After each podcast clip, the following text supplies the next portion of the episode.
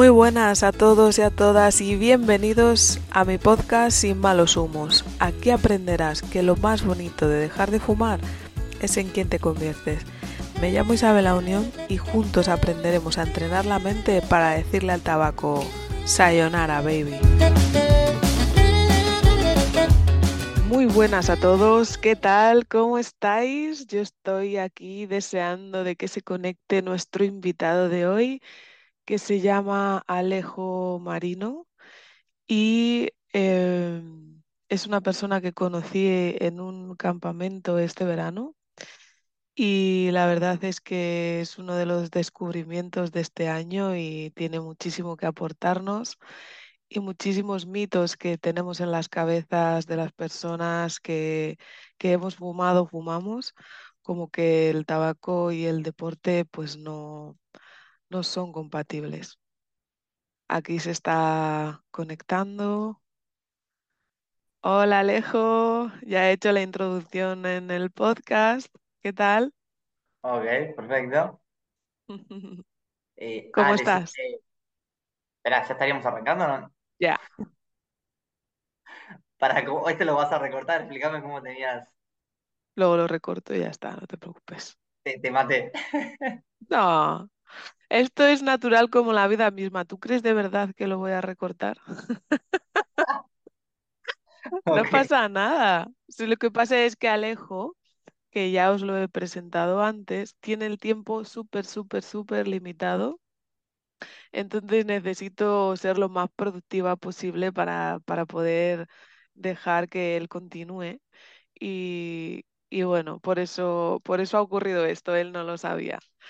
Em, y es que quiero arrancar, Alejillo, porque em, ya hemos grabado el podcast una vez y hubo problemas técnicos, quedó espectacular. La verdad es que, pues, ¿qué, qué- qué puedo esperar de, de- de un invitado como tú? Y, y bueno, eh, nos lo tomamos no muy bien los dos y, y al final, y quiero traer aquí eh, la perseverancia y la ilusión por nuestros proyectos hace que hayamos bloqueado 40 minutillos de nuestro tiempo para volver a repetirlo y no, y no dejarlo ahí aparcado. Así que vamos a Dicen, comenzar. dicen que la tercera es la vencida, porque ya es- esta es mi tercera vez. Es su tercera vez, él cree que, que bueno, que al igual tiene alguna maldición ahí extraña con el tema del salir, podcast. pero yo estoy segura de que no y para eso estamos aquí y, y todo va a salir perfecto. Te ha salido al principio cuando te has metido que estamos grabando, ¿verdad? El recording in progress. Sí, sí, sí. Perfecto. Pues nada, eh, empezamos comentando que él y yo nos conocimos en un campamento eh, de, liderado por Pedro Vivar en Teruel. Era su primera vez en España y sabía cuándo venía, pero no sabía cuándo volvía. Y cuéntanos un poco de tu aventura, Alejo. Bueno, esto empezó el año pasado. Este viaje que hice este año lo iba a hacer el año anterior, pero no puedo recordar por qué. Ya van varias veces que lo cuento y no me puedo acordar por qué lo suspendí en ese momento. Y bueno, fue un cambio de planes y entonces como no viajé, dije, me voy a mudar solo. Entonces a fin del año pasado, en menos de 30 días, compré todo, me encontré el, el- el nuevo departamento, todo. Ya para enero de este año estaba mudado, solo, viviendo solo. Pero yo creo que todo sucede por algo y fue... Agradezco que no, no haber viajado el año pasado, porque este año aprendí a vivir, a convivir conmigo mismo 24/7 solo durante siete meses antes de emprender el viaje y creo que fue un buen preludio antes de aventurarme a estar solo. Yo, yo digo que en el viaje estuve solo pero acompañado, ¿no? Porque al final siempre tuve compañías muy cortas, me dejaba tanto que estaba dos o tres días con una persona y después ya conocía nuevas personas. Entonces no llegaba a generar un vínculo, sí profundo, pero no tan duradero, porque no, no, no había tiempo, no, no, no lo permitía. Entonces, bueno, creo que haber vivido solo siete meses me, me sirvió muchísimo para emprender este viaje, que fue otro punto de inflexión en mi vida y ahora lo iremos contando a medida que Total, charlemos. Claro, eh, te hago esta pregunta un poco para, para que vayan descubriendo quién, quién eres, porque, porque al final yo creo que las personas nos estamos descubriendo a cada momento. Entonces, para ir en- abriendo boca de quién eres, dame una, una palabra o un valor o lo que te llevaste de este viaje que está incluido dentro de ti. Mm, yo creo que si tuviera que decir una palabra que identifique todo lo que sucedió, eh, gratitud, Total, me quedaría con esa palabra, por total, todo lo que, por todo lo que recibí en este viaje. La balanza, quizás yo siento que estos últimos años estaba dando mucho, ¿no? Ayudando muchísimo a toda, la perso- a toda persona que solicitara mi ayuda y este viaje no solo que se equilibró, sino que se fue para el otro lado el tema de- del recibir. Recibí muchísimo. Gratitud, yo pienso en ti, pienso en gratitud y es que es literal. Mm. Em, para seguir con, con la, con la mítica pregunta que ya te hice la otra vez y que me encanta para descubrir quiénes somos, yo digo que somos lo que celebramos y hoy, ¿qué quieres celebrar? Bueno, ayer había celebrado esto mismo, ¿no? De estar, de ser agradecidos por estar vivos, por tener un día más de, de vida. Y lo voy a repetir. Pensaba dar otra respuesta, pero yo creo que vale la pena repetirla y traerla otra vez. Eh, al final, eh, trato siempre de ser consciente de esa frase de Memento Mori, de que tal vez puedo llegar a morir hoy. Entonces, trayendo la muerte al presente, eh, hace que, que viva más el ahora, ¿no? Este, este momento, que al final lo único que, que realmente existe es, es este ahora, esta charla que estamos teniendo y nada más. absolutamente. Es el mejor momento de nuestra vida porque es el único que existe, es que no existe otro. Sí. Eso sí. Em, que vale, genial. A ver, que te, te voy a ir cambiando alguna preguntilla, oye, porque yo ya también aprovecho y, y te voy conociendo un poquito más. Y si pudieses invitar a cualquier persona del mundo, sin importar el tiempo ni el espacio, a cenar a tu casa, ¿a quién invitarías? Oh, oh, buenas preguntas. Y mm, no tengo a alguien en parte, quizá probablemente invitaría a alguno de los autores de los libros que estoy leyendo, ¿no? De desarrollo personal, que tanto me han motivado. Bueno, sí, tengo a alguien, tengo a alguien que fue el que más me, me motivó, me inspiró este año y es eh, el autor del Club de las 5 de la mañana, Robin Sharma, Uh, que sí, me leí, este año creo que me leí cuatro libros, libros de él, me leí como siete, ocho en total, y creo que fue Sí, yo creo que es la persona que más me ayudó a cambiar mi vida. Así que probablemente él sea la primera persona en mi, en mi lista. ¿y qué De le todas formas, perdón, aprovecho esta pregunta que me Dale, decías para. No, no solo lo invitaría a él y probablemente a muchas otras personas más, quizás personas famosas, sino yo siempre digo que al final podemos aprender de todos, ¿no? Siempre hay alguien que tiene algo para enseñarnos. Así que siempre trato de, de, de prestarle atención a cualquier persona, porque estoy seguro que, alguna cosita enseñar. absolutamente, absolutamente. Sí, sí, sí, sí.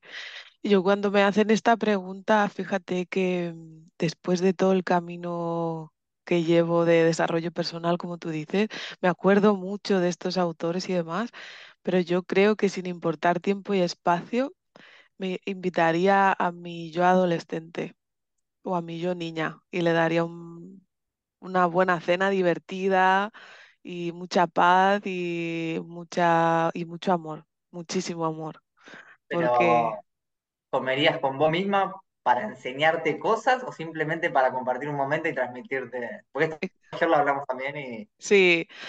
No, simplemente por el hecho de compartir y, y alinearme todo, todo mi ser y liberarme de culpas y de, y de historias que, simplemente me, me arroja mi cerebro sobre, sobre el pasado, ¿no? Porque yo eh, he leído muchísimo sobre los recuerdos que son y que no son, no dejan de ser pensamientos eh, que sí, que apuntan al pasado, pero que, que son completamente cuestionables porque los estás arrojando desde el paradigma en el que vives ahora. Entonces, tergiversando en el paso del tiempo, ¿no? Un recuerdo siempre se va exacto, exacto. Entonces, aunque tú creas que en tu infancia hayas vivido qué sé yo qué historias, o en mi caso, que si era la gordita del grupo o tal, yo creo que realmente si te nace con esa niña de, de de esa edad, sin el juicio que hay ahora en mi mente, podría disfrutar muchísimo porque seguramente no lo pasaríamos pipa. Y lo que yo recuerdo está bastante cuestionable, cuanto menos. Guay. Eh, vamos más allá. Eh, ¿qué le preguntarías a esta Ah, persona? perdón, me quedé, pensé que, que estábamos por el tema de uno mismo. No, Eh, a tu invitado.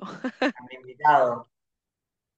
Y yo creo que le preguntaría cómo llegó a estar a donde está hoy, cómo llegó a ese nivel de conciencia actual, eh, porque, o sea, quién soy hoy, quién soy hoy en gran parte se lo debo a él y después a otras personas que también van por esa misma rama, pero llegar a esos niveles de, mm, también lo que comentábamos un poco ayer, dejar de lado el yo y, y empezar a pensar siempre en, no solo en el otro, sino en algo superior y trabajar siempre, eh, vivir con ese propósito de pensar en algo más grande que uno mismo, me Total, parece increíble. Y, total. yo por lo que veo que él transmite tanto en sus libros como en sus podcasts y en lo que sea, realmente llegó a ese lugar, realmente lo, lo domina ese tema y me encantaría charlar quizá en un principio sobre eso. Qué bueno, qué bueno, está Ale. súper filosófico, pero es que No, me, me encanta, me encanta, porque, eh, y mira, esto no lo he comentado al principio, el, el juicio que se puede hacer to- todavía a día de hoy a gente que, que está muy fuerte, como estás tú, ¿no? Que yo em, antes me acuerdo cuando, cuando envidiaba, porque realmente ahora os admiro, pero antes os envidiaba. Eh, me acuerdo que os llamaba croissants, ¿sabes? Porque estáis así como súper fuerte. Sí, total.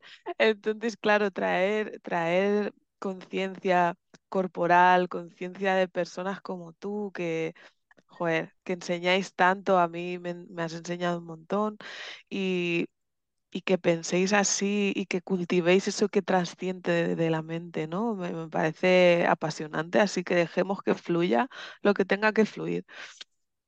Em, vale. aparte es domingo, que es un día ideal para hablar de estos temas. Absolutamente. Y con en el estado en el que estamos los dos, yo creo que por eso está fluyendo. Yo tengo ahí el incienso también que lo estoy oliendo y está todo muy guay. Em, más cositas. ¿De qué, de qué está hecho tu día? Mi día a día. Bueno, muy, muy buena pregunta. La realidad es que no tengo una rutina exacta, es decir, de principio a fin cada día, pero sí tengo ciertos hábitos que suelo respetar, sí, casi de lunes a lunes hoy en día. Incluso hoy, por ejemplo, me levanto siempre entre las 5 y 6 de la mañana, eh, sin alarma. Yo sé que eso suena, muchas veces me, me- miran con cara como diciendo, ¿cómo? ¿5 de la mañana sin alarma? Pero bueno, yo siempre respondo que tengo los ritmos circadianos muy ajustados, por decirlo de alguna manera, por ver el amanecer, el atardecer, las duchas frías, el ayuno, etcétera, etcétera, etcétera, que después sí podemos ahondar en esos temas. Y mm, bueno, después mi día a día es trabajar generalmente por la mañana, tengo una especie de orden, aunque soy flexible en caso de, de que tenga que modificarlo. Con trabajar me refiero a la parte un poco más administrativa, creativa, todo lo que tenga que ver con el ordenador. Y generalmente me gusta entrenar al mediodía y ahora mismo actualmente que estoy grabando nuevos contenidos para la plataforma que voy a lanzar el año que viene, estoy grabando generalmente a la tardecita o a la tarde. Es un poco una odisea por el tema del sol. Donde vivo me da tal ángulo, hay que esperar a tal hora y bueno, es, es un poco complicado. Eh, pero principalmente en este momento mi día a día es, es eso, muchas llamadas también, contactando con muchos entrenadores, bueno, se están generando ideas muy interesantes, pero estoy, bueno, mucha lectura a lo largo del día, siempre que tengo un ratito tengo mi Kindle encima, ya sea que tengo que ir a algún lado, a hacer fila o, o tengo cinco minutos libres. Para mí, mi tiempo de ocio, que ayer me respondieron una historia en Instagram que puse, bueno, ahora voy a descansar y estaba en una cafetería leyendo, que ese era mi, mi momento de tranquilidad, y se sorprendían de, mi nivel de disciplina para hacer constantemente una, o sea, trabajar en una mejor versión de mí mismo y es que sí, yo llegué al punto en el que mis momentos de ocio no es ver una serie en Netflix o, no sé, eh, bueno, sí, me gusta o ir a jugar un partido de fútbol con amigos o lo que sea, pero también el hecho de, de seguir trabajando en mí me parece, lo, lo considero un ocio, ¿no? En este caso la lectura. Todo lo que me nutra y me permita seguir creciendo, eh, lo disfruto. O sea, llegué al punto en el que no es una obligación o algo difícil, sino que me gusta estar relajado leyendo y aprendiendo. Lo que estoy leyendo al final de ti, de lo que nos estás expresando, es que para ti la disciplina no es otra cosa que amor propio. Es que muchas personas creen que ser disciplinado es algo difícil, pero al final es, yo siempre vuelvo a lo mismo, es una cuestión de hábitos. Cuando tenés los hábitos asentados, tenés un propósito, al final vivir el día a día es, es sencillo, no comer lo que no tenés que comer, entrenar cuando tenés que entrenar, trabajar cuando tenés que trabajar, eh, al final todo se alinea y no, no cuesta. O sea, yo, yo sé que transmito eso como que es sencillo, pero porque realmente a mí, en mi caso particular, todo lo que hago está alineado con mis valores y principios y no, no me cuesta, si no, no estaríamos acá a ocho y media de la mañana acá en Argentina haciendo un podcast. Eh, lo hago porque, Total. bueno, ¿no? Que cuando lo empezás a disfrutar deja de ser trabajo. Sí, exacto. Te levantas con ilusión. Sí. O sea, también es verdad que, que te puedes levantar, mm, bueno, pues a veces con un estado de ánimo diferente, pero es que ya has aprendido a cambiarlo. Entonces tú vas valorando si lo quieres cambiar o si te lo quieres utilizar para impulsarte más, porque hay veces que los, las emociones, que algunas nos parecen más agradables y otras menos agradables también por el filtro que tenemos mental de que, por ejemplo, estar enfadado está mal visto por la sociedad, ¿no? O llorar. Y, hay veces que eso te impulsa, ¿no? Para... Porque mira, vamos a aprovechar esto que estamos a- hablando para preguntarte una pregunta así más profunda. ¿Cuál es tu recuerdo o tu vivencia más dolorosa que has tenido en tu vida? ¿Y para qué te ha servido? qué- Bueno, andamos muy profunda. eh. Esa, esa no, no- no me la esperaba a esta hora. Eh, Lo sé, pero...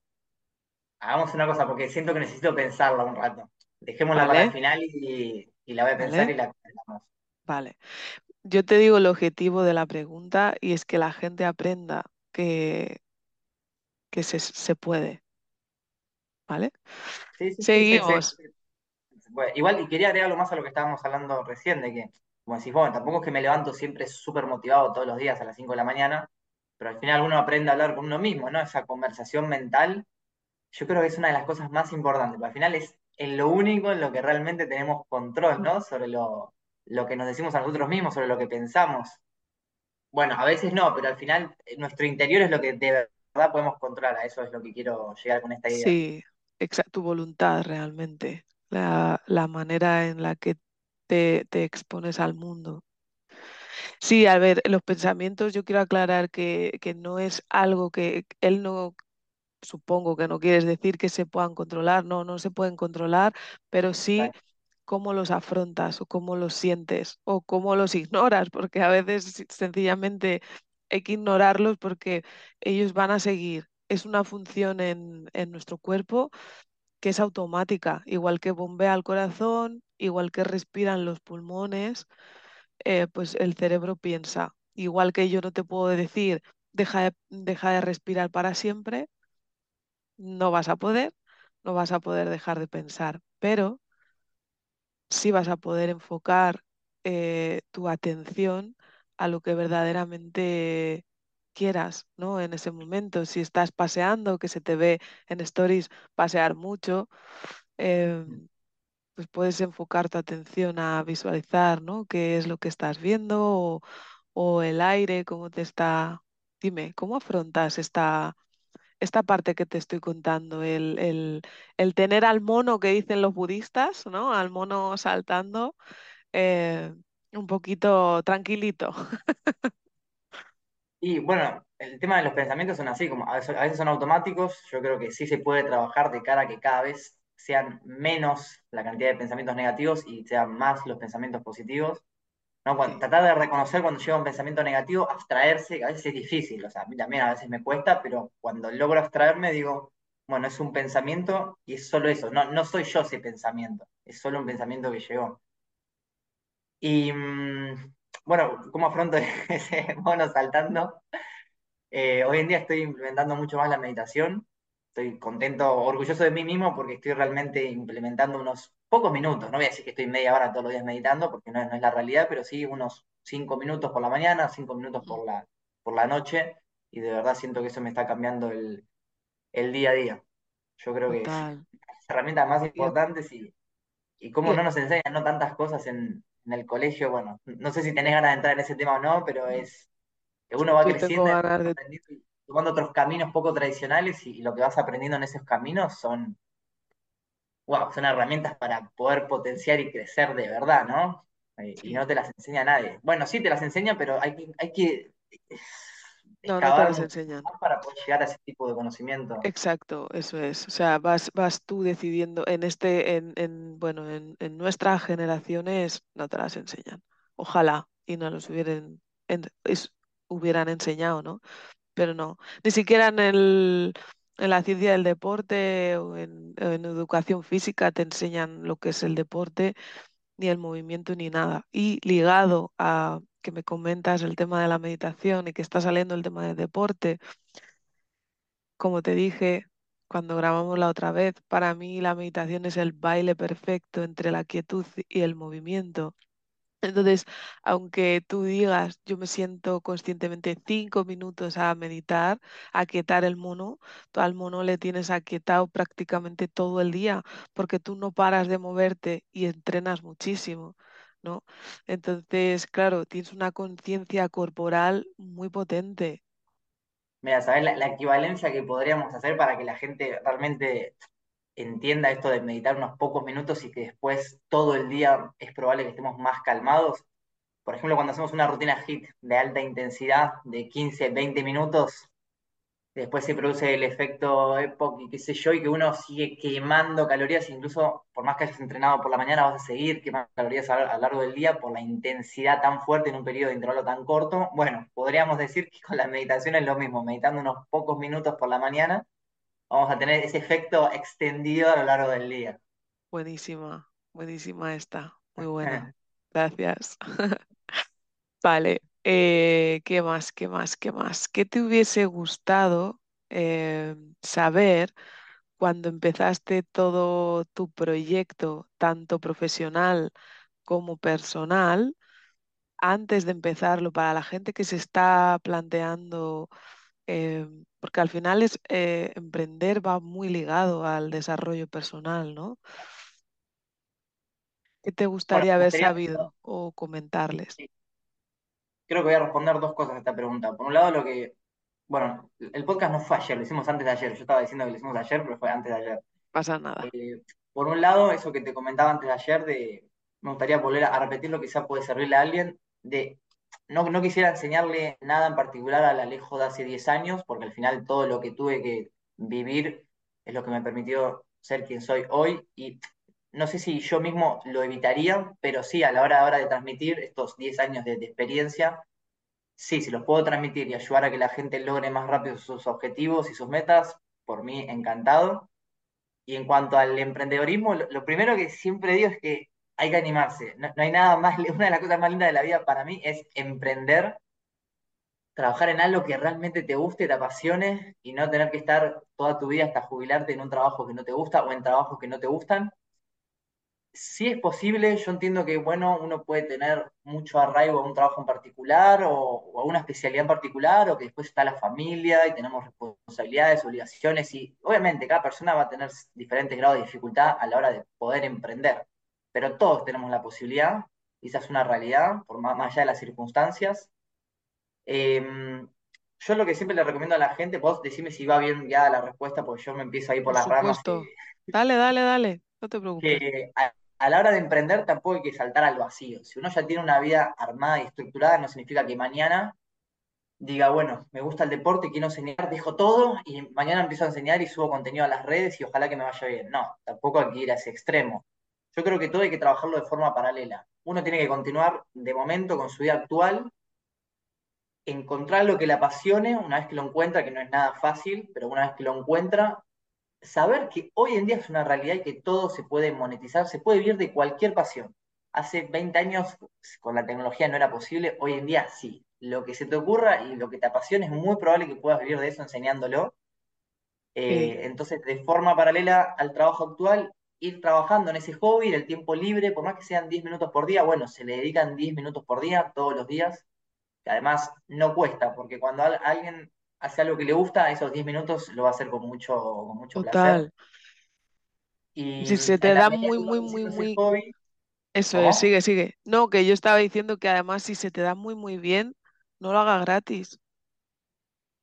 En un principio quizás sí, pero en el largo plazo no, lo vas a dejar de hacer Claro, gratis. exacto, Eh, y ese hobby empieza a crecer, al menos esa es mi, mi humilde experiencia. Yo empecé con, con el hobby de calistenia porque me gustaba, hice una página web para difundir la disciplina, eh, pero sin pensar que en un futuro iba a vivir de eso, simplemente porque era, era un fanático de la calistenia. Entonces digo, voy a hacer una página y es que al final es, es, es, inevitable. Cuando algo te apasiona tanto, querés compartirlo con el resto. En la medida que vas aprendiendo cada vez más, y esto me pasa mucho con las redes sociales, que yo sé que subo 100 historias por día, pero es que a veces, además de que pueda haber un tema de adicción, que eso después lo hablaremos, eh, es porque yo aprendo algo nuevo y lo primero que quiero hacer es compartírselo a más personas. Y como sé que tengo alcance, digo, esto lo comparto ya y no quiero dejar pasar el momento. total, total, Entonces va, va por ese lado. El, el total. hobby empieza a crecer, empieza a crecer y va a llegar un momento en el que se va a poder transformar en un pequeño emprendimiento, en un pequeño proyecto. Y bueno, ahí es cuando se tiene que empezar a hacer una transición, ¿no? Ver la forma de quizá ir reduciendo las horas de trabajo de- del trabajo actual. Bueno, Poco a poco vas adaptando a hábitos y, y bueno, ideas y planificándote y así se deja de fumar también. Si es que al final es todo lo mismo. Y de hecho has tocado el tema de las adicciones. em, las redes sociales pueden causar adicción y la siguiente que va junto con esta, ¿has tenido alguna adicción en tu vida? Las redes sociales, sí, obviamente causan adicción. Son, yo siempre digo, un arma a doble filo, ¿no? Uno las puede usar para sacarle provecho o para distraerse y perder el tiempo. Yo creo que ahí no queda otra que si uno trabaja con las redes sociales es fuerza de voluntad, organizarse y no distraerse. Yo la realidad es que entro a las redes y, y no me entero de nada, no me entero de nada porque solo entro para compartir mi contenido. Quizá veo contenidos de otros entrenadores para seguir aprendiendo, también lo uso como herramienta de aprendizaje, pero evito al máximo ver historias de otras personas eh, porque es, en cuanto es una historia, un reel, el tema de la dopamina te explota y no puedes parar. Y yo lo veo, Son lo veo en la gente. chupitos, chupitos de dopamina. Es, ah, es exagerado. eh, no, no queda otra que, que, saber por qué vamos a usar la red social. Que no, no es gratis. La gente no piensa, oh, yo, las redes sociales son gratis. No, en absoluto. Las redes sociales chupan todos nuestros datos, saben, saben mucho más que nosotros mismos. Eso es lo increíble. Absolutamente, absolutamente. Es, es Por impresionante. Eh, porque saben lo que queremos, incluso aunque nosotros no lo sepamos con tanta exactitud. Y mm, respondiendo a la segunda pregunta, si yo tuve adicciones, y yo creo que sí, y que tengo incluso, ¿no? Adicción tal vez a la cafeína, porque sí, soy argentino y tomo mate, pero tiene cafeína y lo tomo todos los días. He tenido mi etapa muy adictiva al entrenamiento, al punto de entrenar sábados y domingos sin tener muchas ganas y solo porque quería seguir progresando en mi estado físico. Eh, incluso también tapando otros problemas y diciendo, bueno, voy a entrenar y, entreno y me enfoco Ay, ay, ay, ay. sea, ahí se eh, a combinar cosas, ¿no? Problemas de la vida adicción, un, un exacto. Entendida. No, como evades los problemas, ¿no? Y, te, cuando una sustancia, una relación o, o una conducta te, te hace evadirte de lo que estás sintiendo y lo repites y lo repites hasta el- llegar al punto de necesitarlo, se convierte en adicción. Y bueno, me pasó, me pasó con el entrenamiento. Eh, eh, bueno, admito que esto no lo hablamos el otro día y está bueno ahora que me estoy acordando. Quizá, no sé si tanto una adicción, sino para tapar otros problemas, pero bueno, al final sí, porque era recurrente todos los fines de semana. Yo a mis 16, 17 años tomaba mucho alcohol todos los fines de semana porque la típica persona que si no toma alcohol no se puede divertir. No, no, tanto por, los demás, no, es que me influyera mi, entorno a, a, tomar, sino que era yo mismo el que generaba que mi entorno tomase. Eh, y sí, bueno, podría decirse que era una acción porque fue un periodo de un par de años, que era todos los fines de semana. Por suerte pude salir de ese camino y tomar el camino del fitness, yo siempre ¿Qué te hizo? ¿Qué te hizo romper? Porque al final cuando tomas, eh, en- y además en esa época que tú me dices, estás descubriendo quién eres, quieres agradar a los demás, quieres formar parte de un clan, quieres ser el gracioso y, y también el, el que se atreva a bailar, el, el- el que ligue con las chicas o con los chicos y, y entonces al final cuando bebes en esa época realmente es porque No sabes, o sea, se ha perdido tanto tu yo real con tu yo ideal que estás ahí en medio, en tierra de nadie y, Mm, y bebes para, para intentar encontrarle, ¿no? Cuando realmente te alejas más. ¿Cómo hiciste para, para realmente salir de, de eso? ¿Qué, qué, qué aprendizaje La, te llevaste? la realidad, no- nunca había pensado exactamente cómo fue esa transición, pero ahora me lo preguntás, voy recordando, porque esto ya pasó hace 10 años, y pensándolo, no es que yo mismo me propuse salir de esa situación, sino se fueron dando circunstancias. De hecho, el otro día lo redactaba en un correo que voy a estar mandando en las próximas semanas para contarle a, a, a la gente un poco más sobre mi historia. Y claro, yo a los 17 me iba de viaje de egresados con el colegio. Eh, y bueno, claro, uno quiere ir en forma, ¿no? Pensando en, en las mujeres que quiere ligar y demás. Entonces dice, bueno, arranco el gimnasio. Entonces arranqué a entrenar y me alegra mucho haber empezado a entrenar, por más que fuera por un objetivo estético y demás, porque después del viaje de egresado seguí entrenando. Y, y la realidad es que no paré nunca, desde mis 17 años hasta mis bueno, 27 actuales, no tuve un periodo de haber parado nunca, más allá de una lesión, alguna vacación, pero bueno, periodos cortos de tiempo en los que no entrené, pero esa es la bueno, realidad, que fue, fue eso. Y bueno, uno empieza a entrenar y es como todo, ¿no? Tenés un buen hábito y después se, se empieza a contagiar otros hábitos, dejando de lado los malos, como es el, el alcohol en mi caso, y mm, potenciando otros, como la buena alimentación, el descanso, eh, total. el Yo- entorno, porque al final también dejé, obviamente fue progresivo, ¿no? Empecé a tomar cada vez menos, empecé a salir cada vez menos, que no está mal salir, pero era en mi caso un poco excesivo. sí, Eh, y bueno, todo fue llevándome a ese camino que yo lo llamo como, de forma graciosa, el camino del fitness, ¿no? Que total. no, no- no sé qué hubiera sido de mí si hubiera tomado el otro camino y hubiera seguido bebiendo alcohol todos los fines de semana. No sé qué hubiera sido de mí. Bueno, sí, al final eh, tampoco queremos saberlo. El caso es que estás aquí ahora y que el mensaje que, que nos estás transmitiendo es muy potente, porque, eh, por resumirlo un poco, a la gente que, que, bueno, que quiere salir de, del momento en el que se encuentra, si fuma, como si, qué sé yo, tiene una relación tóxica o, o compra o lo que sea o simplemente quiere cambiar. Alejo nos está diciendo que, que el deporte, la calistenia, el movimiento, eh, el entrenamiento es, es, es el que a él le llevó a salir de, bueno, pues de esa época tontorrona, ¿no? Que tenemos todos también, que es la adolescencia y que le dio por beber y, y bueno, muchísimas gracias por este consejo.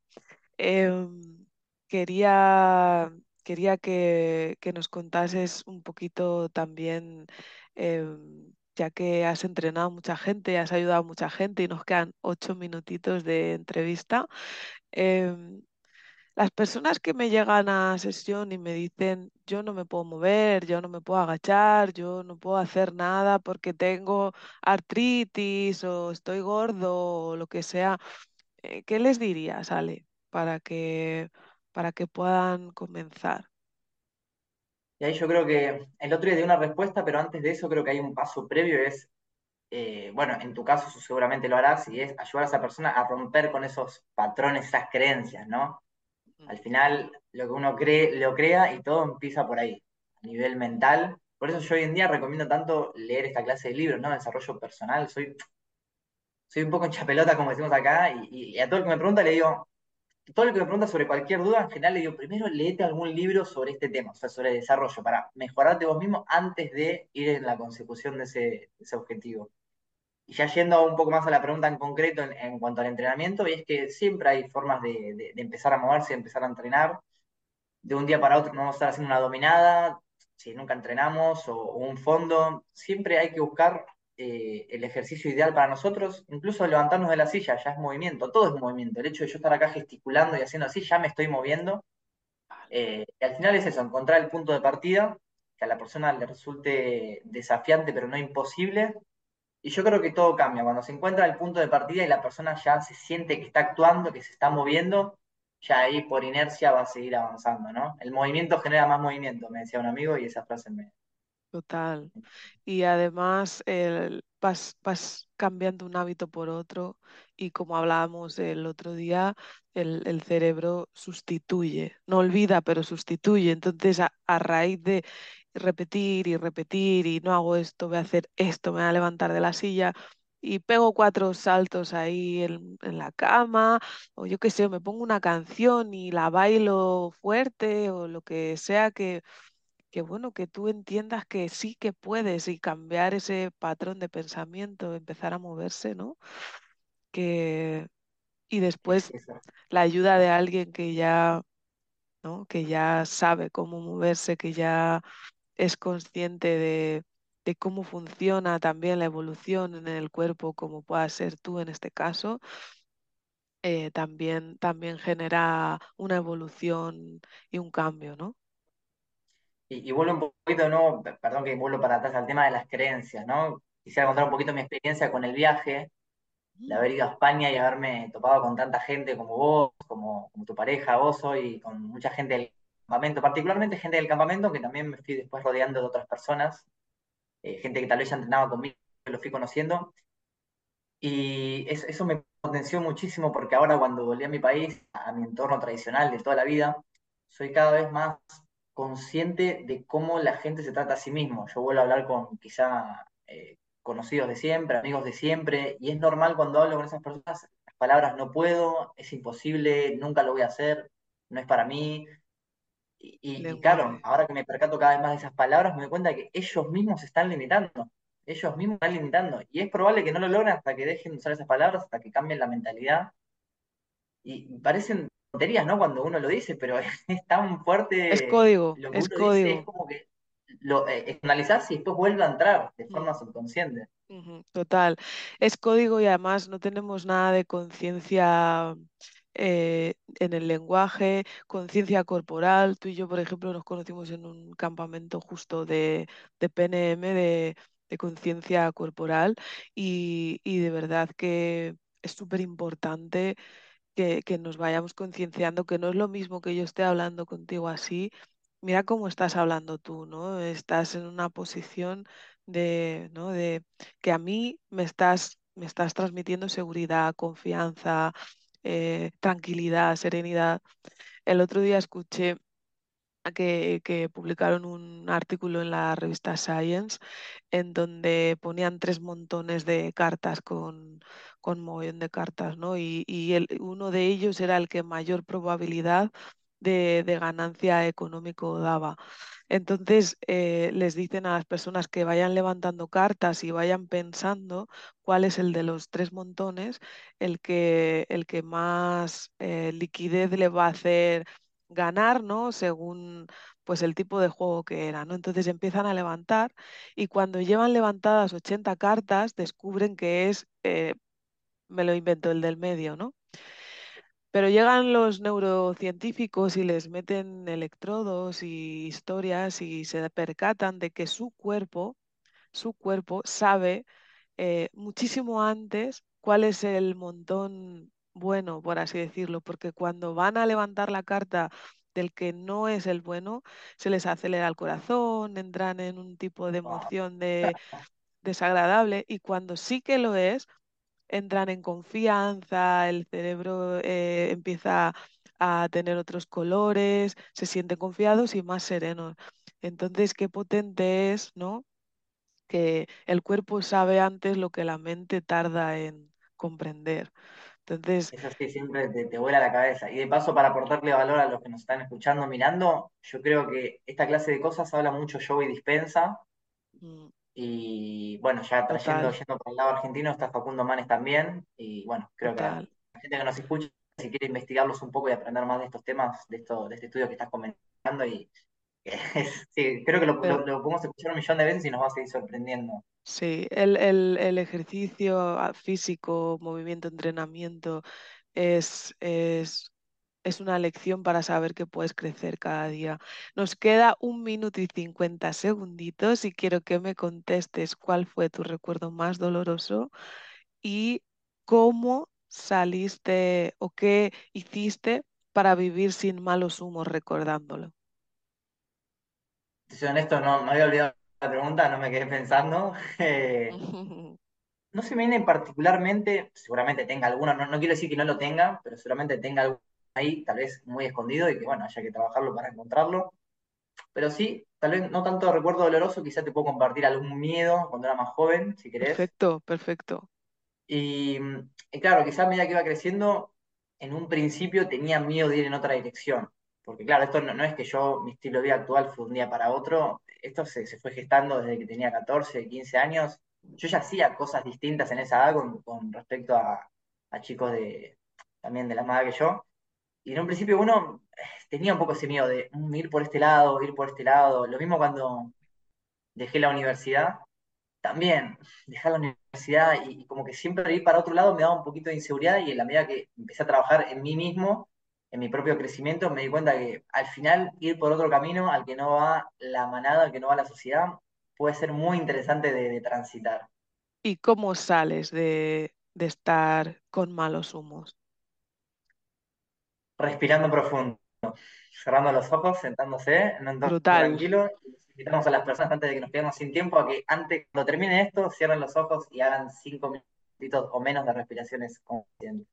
Eres un regalo, tío, eh, lo he dicho al principio. Eres un regalo que me ha dado la vida este año. Millones de gracias. Espero tenerte aquí pronto otra vez.